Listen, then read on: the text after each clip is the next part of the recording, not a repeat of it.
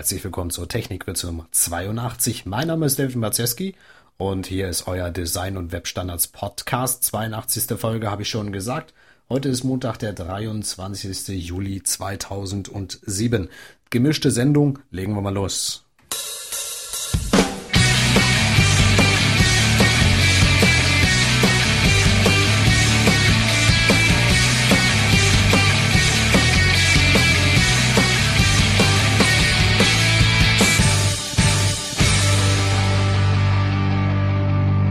Der erste Videopodcast von Technikwürze ist online seit letzte Woche Donnerstag.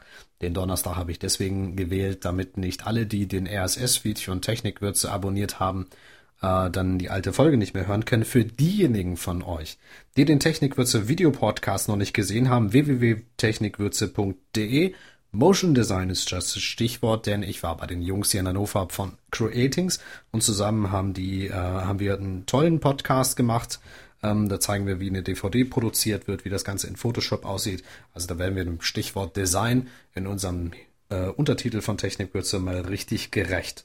Ähm, das Ganze, wer das auf seine Homepage einbinden möchte, das ganze Video gibt's auch bei Sevenload, YouTube, MyVideo, Google Video, Brightcarve und Clipfish.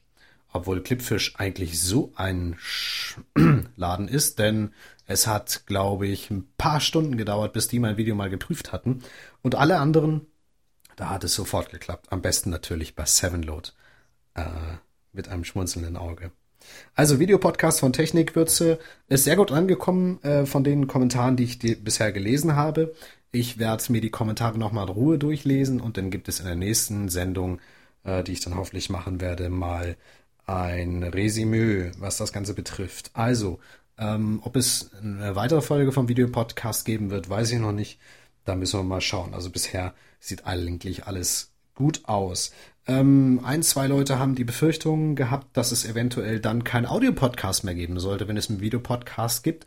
Dem ist definitiv nicht so. Also die Hauptsendung von Technikwürze ist der Audiopodcast und den gibt es weiterhin jede Woche Montag ohne Ausnahme. Also jede Woche Montag eurem Design- und Webstandards Podcast in auditiver Form und eventuell dann später eine Serie dann mit dem Videopodcast. Aber da müssen wir mal sehen, was wir produzieren und ob wir das auch wirklich regelmäßig durchziehen und in welchem Turnus.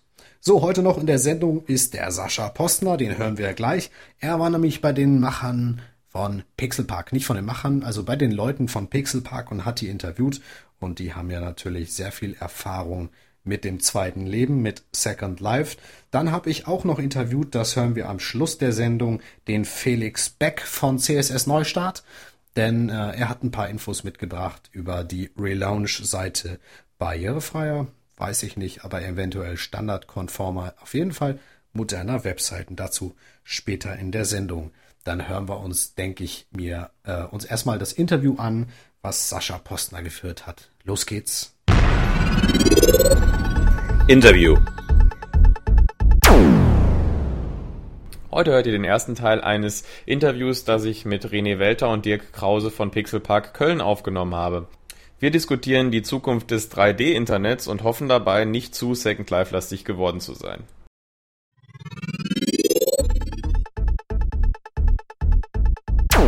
Ja, dann, ähm, dann stellt euch doch mal kurz vor und sagt mal so, was ihr hier macht bei Pixelpark.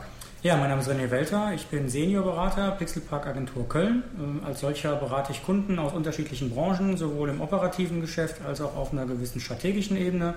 Und gerade bei der gehört natürlich so durchaus dazu, dass man schaut, was am Markt gerade für Trends entstehen, um zu schauen, ähm, inwieweit die Unternehmen, die man betreut, kompatibel oder eben nicht kompatibel mit solchen Trends sind und wo es sich vielleicht lohnt, Use Cases für die Unternehmen zu stricken oder es vielleicht besser sein zu lassen. Mein Name ist Dirk Krause, ich bin technischer Leiter bei Pixelpark in Köln und bin auch schon etwas über zehn Jahre im Multimedia-Geschäft äh, unterwegs. Und ähm, für mich ist ähm, das Thema Serious Gaming insbesondere interessant, auch weil äh, das eins dieser immer wiederkehrenden Themen ist aus meiner Sicht. Ähm, ich habe halt damals auch schon POIs geschraubt und damals auch schon 3D-Welten äh, mitgebaut, sage ich mal. Insofern ist das äh, für mich eigentlich sehr interessant, was da gerade, was da gerade passiert.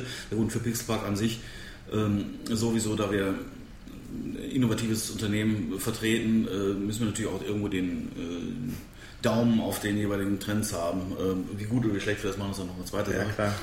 Ähm, von, von meinem Arbeitsfeld her bin ich, wie gesagt, als technischer Leiter eigentlich eben sowohl strategisch für die Technologieausrichtung ähm, zuständig. Das heißt, ein Phänomen wie Second Life interessiert mich durchaus auch beruflich in mehrfacher Hinsicht, gleichwohl aber eben auch operativ. Das heißt, ähm, ich bin dafür verantwortlich, dass der technische Aspekt oder am liebsten das ganze Projekt äh, äh, gut läuft und der Kunde am Ende des Tages zufrieden ist mit dem, was wir machen. Ja, wir wollen uns ja heute so ein bisschen über das, äh, die mögliche Zukunftsentwicklung des dreidimensionalen Internets unterhalten. Ähm, ich habe hier nochmal so eine Zeitung mitgebracht, Technologie, äh, Technologie-Review, die so schön sagt, Second Life war nur der Anfang. Und genau da, darum soll es so ein bisschen gehen. Ihr engagiert euch ja bei Pixelpark da ähm, sehr mit. Ähm, man kann auf eurer Internetseite so das ein oder andere darüber lesen, wie ihr so denkt. Und ähm, wie ist genauso das Engagement, Engagement von Pixelpark, was jetzt Second Life oder eben auch sonstige Forschung oder Entwicklung im dreidimensionalen Internet oder jetzt so neudeutschen Metaverses ähm, angeht? Ja, ich glaube, das Engagement kann man jetzt erstmal von zwei Seiten sehen. Zum einen eben Second Life, hast du angesprochen, ähm, haben wir ja ein paar Projekte realisiert, sowohl hier in Köln als auch die Berliner Kollegen. Äh, wir hier in Köln betreuen eigentlich komplett den Second Life-Auftritt der NBW und sämtliche Aktivitäten, ähm, wo es auch schon diverse Phasen gab, die wir dadurch laufen haben. Ähm, auf der anderen Seite ist natürlich das ganze Thema äh, virtuelle Welten oder Web 3D ein bisschen vielschichtiger und äh, da schauen wir uns natürlich schon an, was passiert da, welche Anbieter neben Linden gibt es da am Markt und wie unterscheiden die sich, wohin kann die Reise gehen, was fällt noch alles unter das Thema ähm, Web 3D nenne ich es mal, wobei es natürlich Web auch schon nicht das richtige Wort ist, weil es vielleicht ein bisschen mehr ist als Web. Da gehören meiner Meinung nach auch ähm, Dinge dazu, die die Konsolenbetreiber jetzt anstellen, wie, wie ein Sony, das er angekündigt hat mit einer Home-Plattform, ähm, da Linden Lab ähnliches Konzept zu veröffentlichen. Ähm, da gehören auch sicherlich soziale Netzwerke dazu, die gar nicht so neu sind, wie Habbo Hotel, die auf einmal auf diese Schiene Web 3D oder damit einkategorisiert werden. Ähm, da gehören virtuelle Chaträume dazu, wie Smeet und ImView, wenn sie so ausgesprochen werden, ähm, die diesen Avatar-Ansatz, der ja damit reinschwingt, sich zu nutzen machen. Also da passiert momentan sehr, sehr viel und ich glaube, am Ende ist Second Life eben ein, ein Türöffner gewesen für etwas, was gar nicht so neu ist, was aber durch Second Life nochmal eine ganz andere oder viel größere ähm, Öffentlichkeitserfahrung ähm, oder Öffentlichkeitswahrnehmung produziert hat. Äh, und dadurch das Interesse so ein bisschen in die breite Masse ausgespielt ist, weil vielleicht auch die Zeit eher reif dafür ist, jetzt so etwas mit einer breiten Masse ähm, erleben und ähm, ja, Use Cases stricken zu können, ähm, als das noch vor, vor einigen Jahren möglich war. Ja, okay, also ich meine, wie, wie, wie erklärt ihr euch, dass Du hast ja gesagt, also vielleicht war die Zeit jetzt gerade reif dafür. Mhm. Und ähm, wenn ich mit Leuten mich unterhalte, die vielleicht jetzt nicht äh, so zu den äh, Leuten gehören, die solche neuen Technologien ganz am Anfang adaptieren, weil sie einfach Spaß dran haben und sich damit äh, auseinandersetzen wollen, obwohl vielleicht die Sache noch nicht so perfekt ausgereift ist. Also da zähle ich mich so ein bisschen dazu. Also ich bin immer ganz vorne dabei und ähm, wir sitzen hier in einem sehr angenehmen Raum, wo zum Beispiel so ein Media Center steht, äh, was äh, ich meinen Eltern überhaupt nicht empfehlen mhm. könnte, weil es einfach äh, immer noch äh, sehr wackelig ist, ständig mal neuen Start erfordert. Aber ich habe halt sowas und genauso war es halt bei Second Life auch. Da war ich auch relativ früh dabei. Ähm, und die Faszination ähm, kommt ja nicht unbedingt daher, dass es so, äh, so perfekt ist. Mhm. Ähm, wie erklärt ihr euch, dass das jetzt für so einen starken Hype gesorgt hat, mal abgesehen von dem, von dem Medieninteresse? Also ich, ich denke, dass, dass da zwei Sachen, also global galaktisch sind da glaube ich zwei Sachen aufeinander getroffen. Einmal ähm, haben wir als Pixel, Pixelpark ja durchaus auch diese saure Gurkenzeit erlebt, wo 2000, 2001 rum halt der Hammer überall niederging und die ganzen New Economy-Leute äh, ernsthaftes Problem hatten und ähm, wir halt in der Zeit versucht haben, erstmal unsere Hausaufgaben zu machen und erstmal irgendwie saubere Arbeit abzuliefern. Und ähm, irgendwann kam dann eine Zeit, wo klar wurde, okay, Internet ist Internet, Internet ist wichtig. Aber Internet bedeutet, bedeutet zunächst mal immer nur Webbrowser und irgendwelche Seiten, die im Webbrowser passieren und dann halt im Falle von Pixelpark vielleicht noch irgendwelche E-Commerce-Sachen, transaktionsgesteuerten Sachen, die also eher techniklastig sind, aber zum Schluss irgendwie einen Webbrowser mit irgendwelchen Hintergrundsystemen anbinden. Parallel gewissermaßen hat, dass die Leute, die jetzt unter dem Web 2.0 äh, Signum firmieren, äh, nicht interessiert, sondern haben immer schon gute Dinge gemacht, haben immer schon äh, programmiert. Irgendwann kam dann diese Open Source Bewegung. Und irgendwann, aus meiner Sicht, hatten die Unternehmen äh, wieder Geld und wieder ähm, äh, den Mut und, glaube ich, auch den Druck, äh, neuere Sachen zu machen, auf der einen Seite.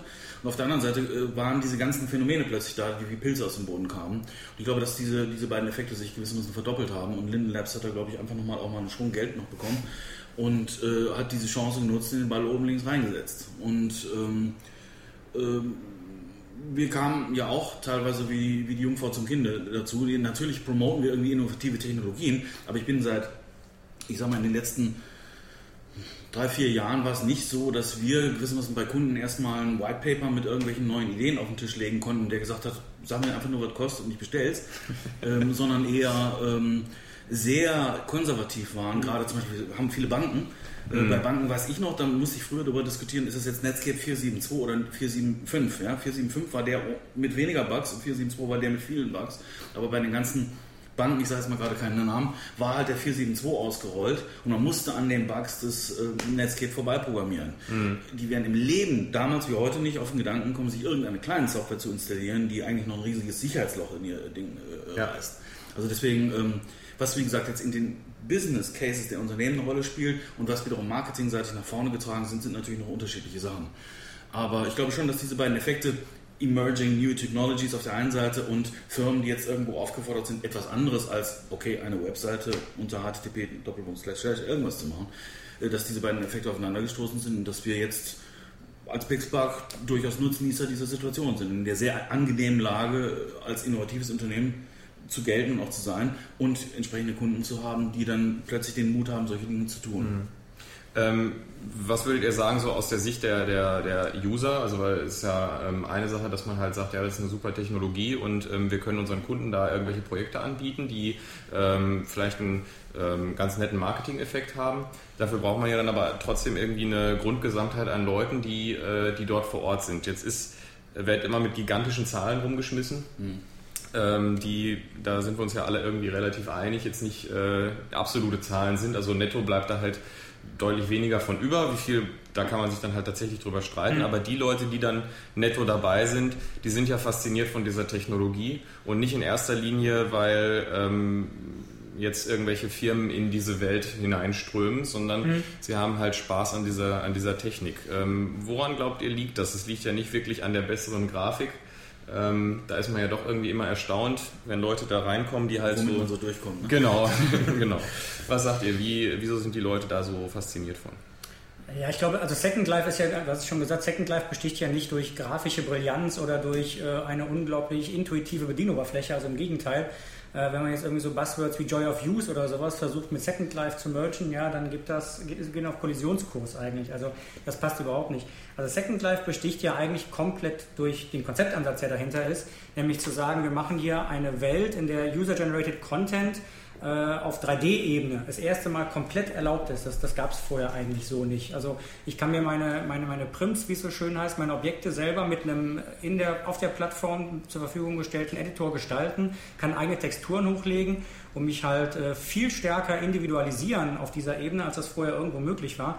Und das dann eben gekoppelt mit den Lindendollar, also einem äh, Währungssystem, was dahinter gelegt ist, ist einfach ein Konzept, was vorher nicht da war. Und das hat, glaube ich, ähm, viele Leute, natürlich dann wiederum gerade aus der IT- und Design-Ecke am Anfang, ähm, ja, sehr vorangetrieben, weil sie sich halt auf einer Basis kreativ austoben konnten, wie das vorher im Web äh, nicht möglich war.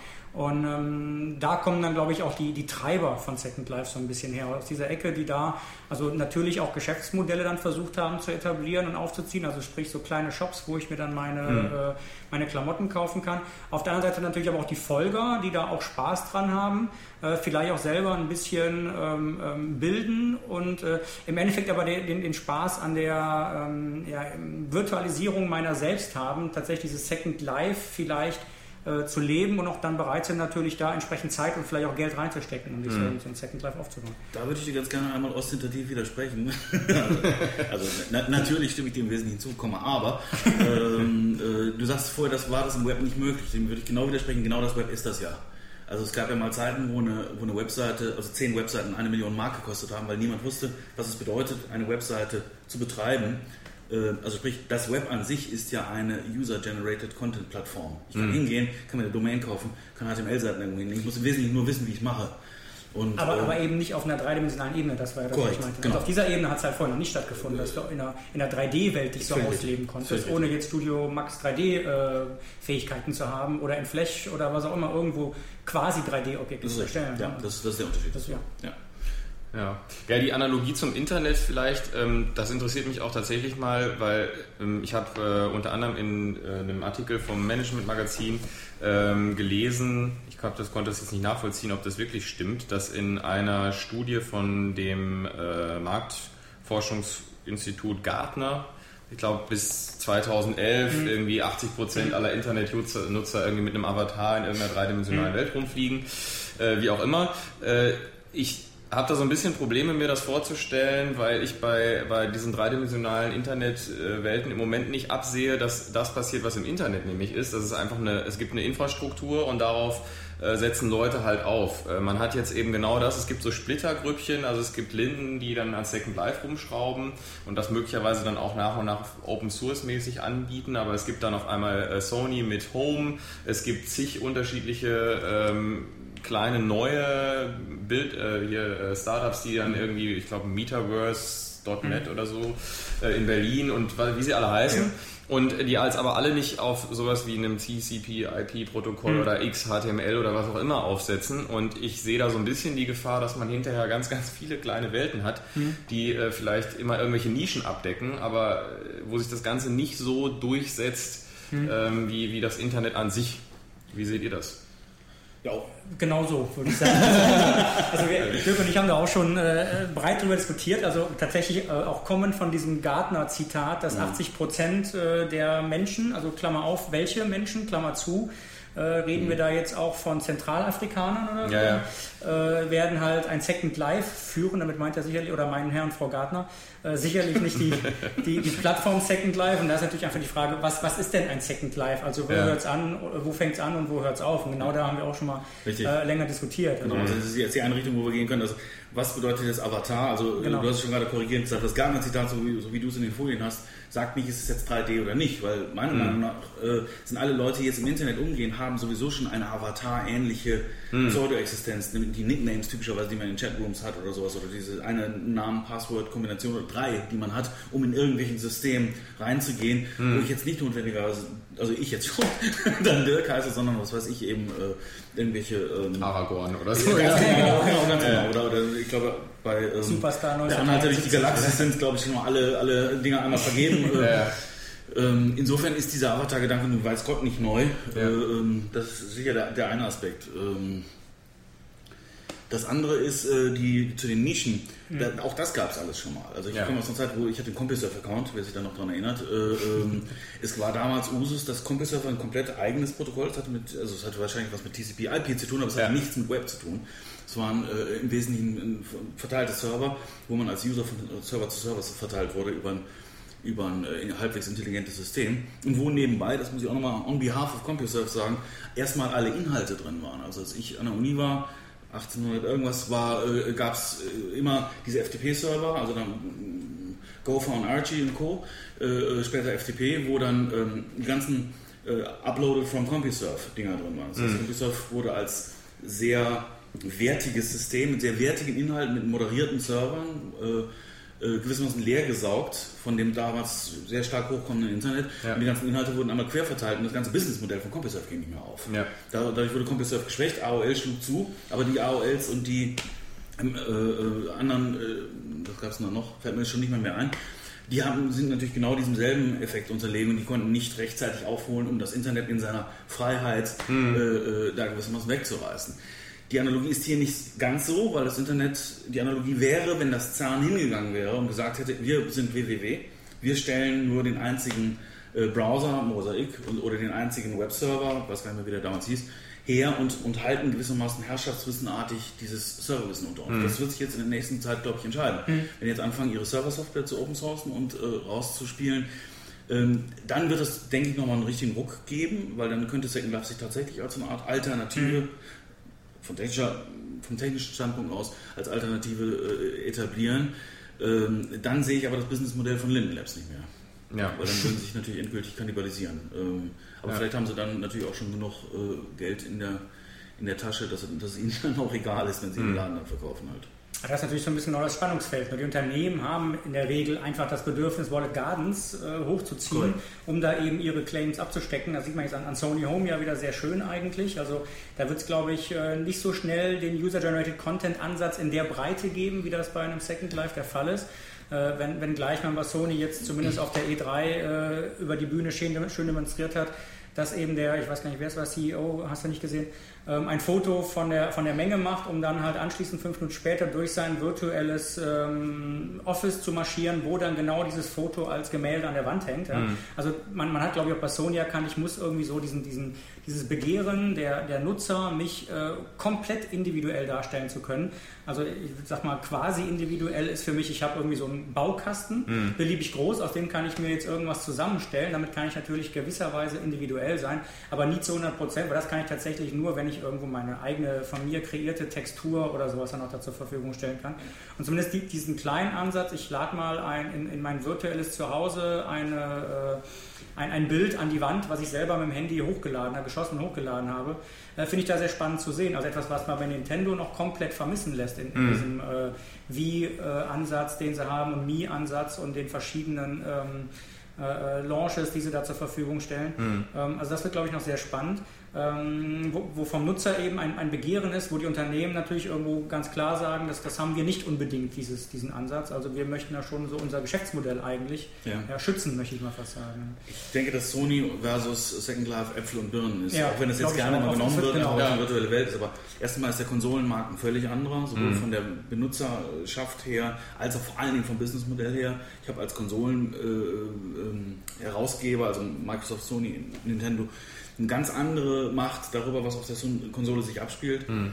Ähm, und wir reden dann halt, PCs haben, was weiß ich, 80% der Bevölkerung, Konsolen, mhm. ich habe mal nachgeguckt, ich glaube 12% ja. der Bevölkerung, das ist eine ganz andere Nutzerschicht, eine sehr viel speziellere da, da wirken andere Mechanismen und da ist gerade das breit verstreute eben nicht mehr so der Aspekt. Insbesondere, weil der Konsolenmarkt genau einer ist, wo der vermeintlich totgeglaubte Nintendo gerade mal wieder ordentlich ja. aufgeholt hat. Mhm. Ja, Microsoft äh, auch dann gegen Sony ordentlich äh, äh Punkte gewonnen hat durch die Xbox 360 und Sony im Augenblick ziemlich dumm dasteht, weil sie für die PS3 irgendeine Killer-Applikation brauchen, die mhm. jetzt natürlich Sony Home ist, weil, also, und noch diverse andere, aber ähm, der, der, der Marketing-Schachzug ist mir da sehr wohl klar. Äh, der, der Business Case für Sony Home eigentlich überhaupt nicht. Also mhm. User-Generated Content kann da eigentlich kaum stattfinden, bis auf Konfiguration des Avatars. Mhm. Und ähm, ja, es ist halt ein ganz anderer Ansatz. Also ob ich, ich, äh, ich sag mal, Sony traue ich halt normalerweise eher zu, dass die halt sagen, na klar kann ich meinen Avatar ganz toll individuell zusammenbauen, aber eben in so einem Baukasten mhm. und du kannst dir dann wahrscheinlich auch ein ja. paar Klamotten kaufen genau. und dann genau. werden sie auch noch irgendwie äh, mit irgendwelchen Markenherstellern wie äh, Puma oder hast du nicht gesehen zusammenarbeiten und genau. sagen, du kannst dir diese Puma-Schuhe hier kaufen, ja. aber du kannst halt eben nicht jetzt irgendwie, vielleicht kannst du sogar auf ein T-Shirt deine eigene Textur drauf machen oder so, aber du kannst jetzt halt nicht diese Freiheit die man jetzt zum Beispiel bei Second Life gesehen hat. Aber das ist äh, schon ganz richtig, alleine deshalb, weil es nur auf Konsolen läuft, zumindest jetzt war es ja nie anders angekündigt, ja. ähm, kann es sich ja nicht in der Form durchsetzen zu was äh, ultimativen, äh, universellen werden, wie jetzt irgendwie ähm, Second Life ja so ein bisschen den Anspruch ja. an sich selbst ja. hat. Genau. Ja. Die Analogie kommt vor allen Dingen daher, dass also man sieht halt die Sony World, äh, Sony Home, sorry, ähm, Bilder und sie sind schon so, wie man denkt, also man denkt unmittelbar, wenn das jetzt in Second Life so ja, aussehen ja. würde, dann wären wir ja endgültig da. Ja. Ähm, das ist, glaube ich, so ein Aspekt. Und der zweite Aspekt, das hat ja, äh, haben wir noch nicht gesagt, World of Warcraft, der natürlich irgendwie der, der Vorreiter an sich ist, ich weiß nicht, ob du das auf Zettel hattest, ähm, wiederhole mich gerne, der Business Case schlechthin, was virtuelle Welten angeht. Ne, was haben wir jetzt? 8 Millionen Benutzer, die pro Monat äh, 10 Euro oder irgendwas mehr Dollar zahlen und dann kann man die Mathematik selber machen und weiß, dass man halt bei einer Milliarde, Milliarde äh, Euro pro Jahr sind, die da äh Gewinn gewissermaßen sind, oder Gewinn kann ich jetzt nicht sagen, auf jeden Fall nicht weit weg vom Gewinn wird das sein. Ja, du bist halt bei 8 Millionen Nutzern und, und diesen Umsatz, den die machen bei dem Bruttosozialprodukt Ja. eines äh, Ja.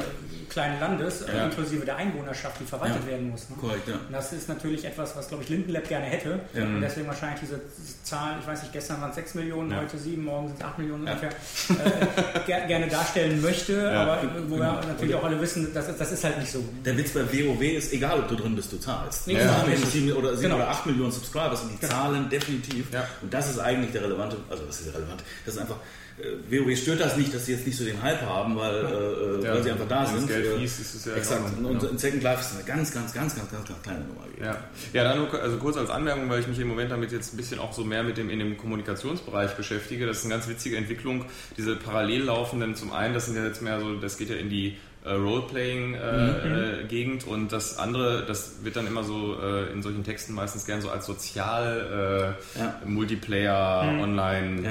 Game äh, besprochen. Das erinnert mich sehr stark an alte ähm, textbasierte ähm, Multi-User-Dungeons, ja, wo Genau. nämlich auch im Prinzip beides nehmen. Da gab es welche, die waren sehr Fantasy-related und hauptsächlich irgendwie Quest basiert und dann gab es halt welche, die ursprünglich auch mal irgendwie so Fantasy-related waren, aber wo dann irgendwann die Betreiber festgestellt haben, hier geht es echt mehr um sozialen Aspekte und die Leute reden und auch da konnte man ja dann schon eben diesen, diesen Kreativitätsaspekt sehr ausleben, teilweise sehr detaillierte Ja. Sachen bauen. Just heute haben wir, haben wir ein äh, MOO, also einen, eigentlich einen Verwandten des Lambda-Moose, wer es noch kennt, Ja, ja, gestartet. genau. Der liegt jetzt derzeit auf einem externen Server, habe ich gerade Kollegen von mir gemacht, weil wir Ah, dieses ja. Ding gerade wieder rausholen.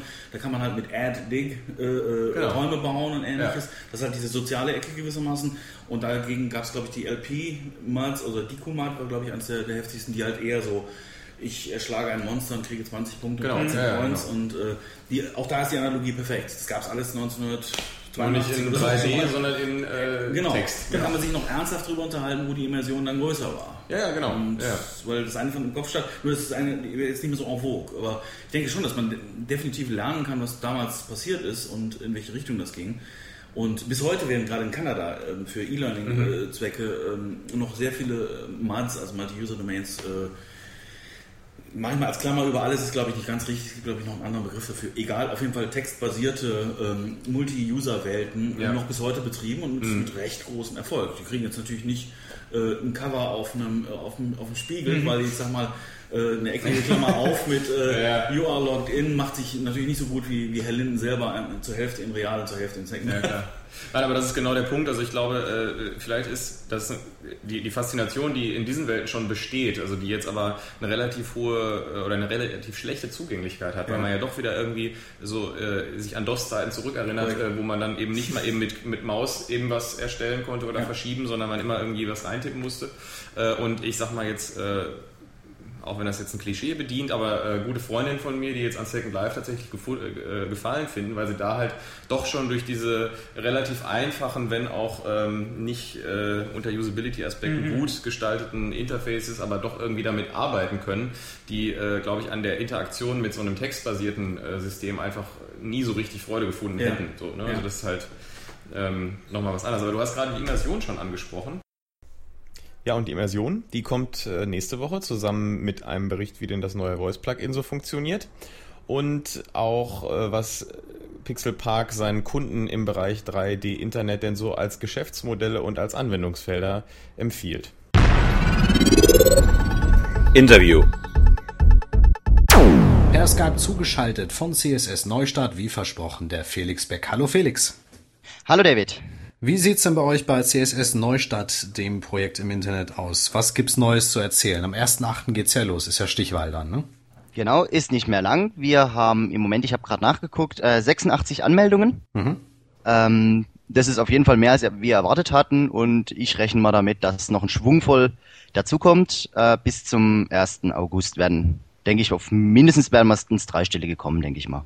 Kurz nochmal zur CSS Neustart, wer die vorletzte Folge verpasst haben sollte. CSS Neustart ist eine Webseite, wo sich standardkonforme moderne Webseiten anmelden können zum Stichtag 1.8., um ihre neuen Designs zu präsentieren, die dann hoffentlich, und die schmeißt ihr, denke ich, raus, diese Tabellenlayouts beinhalten, ne? Genau, womit wir schon bei der ersten Sache waren. Ähm, wir sind im Moment dabei, eben die Galerie, das Voting-System und so weiter, diese ganzen Sachen ähm, aufzubauen, die wir dann ab 1.8. brauchen. und sind jetzt im Moment dabei, ähm, einen automatischen Validator einzubauen, der eben diese Websites alle 24 Stunden überprüft, ob sie überhaupt validieren mit HTML, XHTML und CSS, ob sie überhaupt validieren und das dann auch gleich anzeigt. Na, das ist doch sehr nett. Ähm, kriegt ihr dann noch eine Information? Du, da ist eine Webseite, die jetzt, was weiß ich, äh, so und so viel Fehler ausspuckt oder wie funktioniert das Ganze dann? Das ist noch nicht endgültig gelöst. Was wir auf jeden Fall haben, ist eine ähm, Abfrage via Ajax, ähm, direkt bei der W3C ähm, dass das alles so seine Richtigkeit hat. Wie wir das genau machen, ob wir da benachrichtigt werden, ob wir, ähm, wie das abläuft, werden wir uns noch überlegen. Wir werden aber auf jeden Fall die rausschmeißen, die definitiv nicht standardkonform sind. Ähm, wir haben das mittlerweile auch schon intern überlegt und sind jetzt mittlerweile dabei, dass wir nicht sagen, äh, es muss auf jeden Fall, müssen beide Lämpchen grün leuchten, ähm, weil wir selber wissen, dass es einfach schwer zu erreichen ist, wenn dann nachher irgendwie zwei, drei kleine Fehlerchen drin sind. Deswegen wollen wir keinen rausschmeißen, zumal dann haben wir nicht mehr, nicht mehr viele Teilnehmer. Okay, wenn nicht, ähm, wenn da noch ein paar drunter sein sollten, machen wir eben eine Sendung über CSS und äh, sagen, das wäre vielleicht eine gute Aktion, dass wir uns vielleicht mal die Gewinner oder ein paar aus dem Mittelfeld von CSS Neustart raussuchen, mal gucken können, wie wir die validieren ähm, dass es denn passt und die Ergebnisse vielleicht veröffentlichen und dadurch den Macher noch ein bisschen unter die Arme greifen können. Das wäre eine super Idee, ja. Schauen wir mal. Ansonsten, ähm, wie gesagt, erste Achte geht's los. Was habt ihr noch so in Vorbereitung neben der Galerie?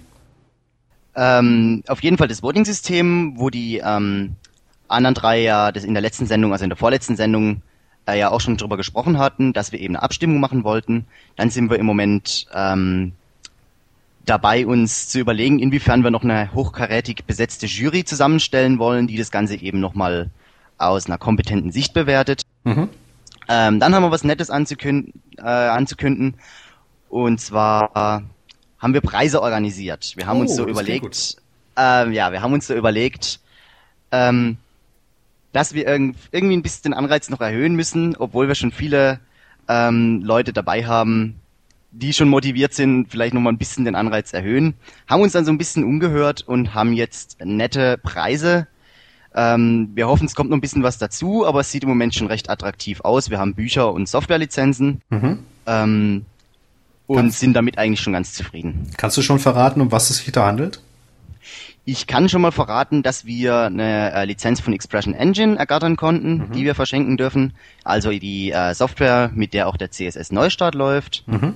Ähm, und ich darf sagen, dass wir ähm, TextMate haben für macOS X. Mhm.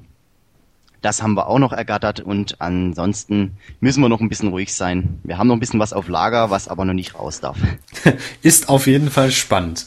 Ähm, erste Achte, Mensch, dann haben wir ja noch eine Folge dazwischen. Hören wir uns nächste Woche wieder in Technikwürze mit ein paar Infos. Hören wir uns wieder. Wo wir gerade bei Terminen sind, muss ich noch eine Sache zwischen reinschieben. Mhm. Und zwar, wir haben es bei uns im CSS Neustart Blog auch schon angekündigt. Es kamen immer mal wieder Fragen aus, auf wie das jetzt aussieht, ob man wirklich zum 1.8. um 0 Uhr seine mhm. äh, Website neu starten muss. Wir wissen, dass die Sache schwierig ist und haben uns deswegen terminmäßig jetzt mal geeinigt und haben es auch bei uns im Blog schon veröffentlicht, aber vielleicht sage ich das hier auch gerade nochmal. Wir haben jetzt auf jeden Fall festgelegt, dass wir die Anmeldung bis zum 31.08.2007 laufen lassen. Das heißt, wer jetzt zum 1.08. nicht fertig wird oder im Urlaub ist oder sonst was, der kann sich bis, kann bis zum 31.08. noch einsteigen. Dieses Voting, von dem ich vorhin gesprochen habe, wird aber ab 1.08. laufen. Und so wie es im Moment aussieht, lassen wir es bis Mitte September, also bis 15.09. wird dann das Voting laufen, dann machen wir das Voting zu und küren den Sieger. Mhm. Das heißt, für diejenigen, die natürlich möglichst viele Votings abstauben wollen, die sollten möglichst am 1.8. anfangen. Ansonsten für die Spitzhänder, die jetzt derzeit ihren ähm, ihren Po in die Sonne halten, irgendwo weiter südlich, die dürfen dann bis zum 31.08. dann noch zusteigen. Sehr schön, klingt doch alles super. Äh, CSSneustart.de, das Ganze, den Link nochmal auf Technikwürze. Ähm, dann würde ich sagen, Felix, danke für die Info und dann schauen wir nächste Woche nochmal, was es denn in Sachen CSS Neustart dann gibt. Vielleicht präsentieren wir auch die Jury, die das Ganze dann mal eben auswerten wird. Felix, vielen Dank. Ja, ich danke dir. Die Hörer kommen zu Wort.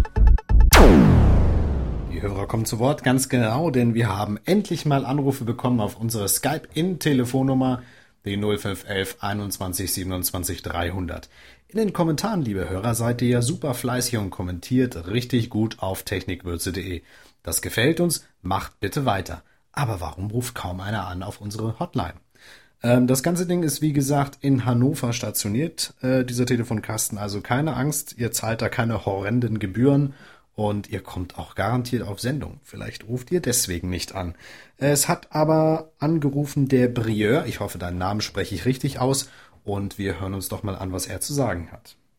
Hallo, hier ist Brieur, ein Webdesigner aus Grumstadt. Ich wollte euch äh, gratulieren zu eurem ersten Video und äh, dann wollte ich noch äh, euch eine Frage stellen oder informieren. Ähm, mir ist aufgefallen beim Surfen in Firefox, dass viele, viele Webseiten immer einen grauen Hintergrund haben, äh, so mausgrauen. Und da wollte ich euch fragen, äh, warum das so ist und äh, warum das keiner ändert. Und ihr könnt ja auch mal schauen, messefrankfurt.com, wie das aussieht. Naja, bis dann. Tschüss. Berriere, vielen Dank für den Anruf. Dass du sehr viele Webseiten mit einem grauen Hintergrund hast, liegt einfach daran, dass dein eingestellter Firefox die Hintergrundfarbe grau definiert hat. Du kannst in den Einstellungen mal bei der Darstellung Inhalt Farben gucken und da ist bei der grau eingestellt. Standardeinstellung ist demnach weiß. So, hinzu kommt, dass bei den Webseiten, wo per CSS nicht definiert ist, dass die Hintergrundfarbe weiß bzw. irgendeine andere sein soll, wenn also nichts definiert ist, dann wird die Standardfarbe des Browsers angezeigt und das ist bei dir eben grau. Also einerseits stell das doch mal wieder bitte auf den Standard, wenn dich ihn dieses Grau nervt, weil die meisten doch eben weiß sind und ein Appell an die Webdesigner, doch mal bitte per CSS Style Sheet ihre Hintergrundfarbe anzupassen eventuell nicht nur für Brieur. So, jetzt haben wir noch eine Anruferin gehabt, die möchte was zu Jammel erzählen. Mein Slogan zu Jammel. Ganz einfach. I love Jammel. Okay? Alles awesome. So, wie gesagt, das war der Beitrag zu Jammel. Können wir leider nicht gelten lassen, liebe Anruferin, denn du hast uns leider nicht mitgeteilt, wer du bist. Also schick uns doch nochmal eine E-Mail und teile uns mit, wer du bist, mit äh, deiner E-Mail-Adresse und Papipapo. Und dann können wir das eventuell werten lassen. Für alle anderen, falls ihr noch Sprüche habt zu Jammel, wer ein Buch von Jammel haben will, nochmal 0511 21 27 300 alternativ auf technikwürze.de. Ja, so, dann sind wir schon an der Ende der Sendung angekommen. Nächste Woche Montag gibt's wieder eine neue Folge. Am Donnerstag gibt es ausnahmsweise keinen Videopodcast. Schaut ihn nochmal an äh, den ersten Videopodcast von Technikwürze auf technikwürze.de oder auf dem Sevenload Videoportal und anderen. Motion Design ist der Titel, super gut gemacht. Und wenn ihr das Intro toll findet, stimmt doch nochmal für eine nächste Folge. Wir überlegen uns das dann. Also, mein Name ist David Mazeski. Wir hören uns nächste Woche Montag wieder. Bis dahin, bye bye.